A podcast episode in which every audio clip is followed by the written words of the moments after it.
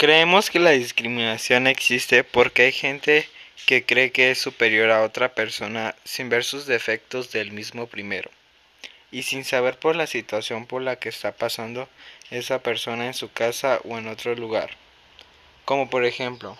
cuando excluyen a un niño solo por tener una discapacidad o por su color de piel, y eso está muy mal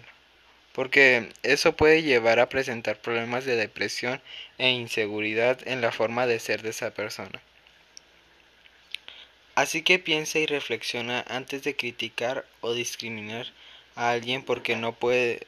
porque no creo que quisieras que lo malo que tú haces te lo hagan a ti.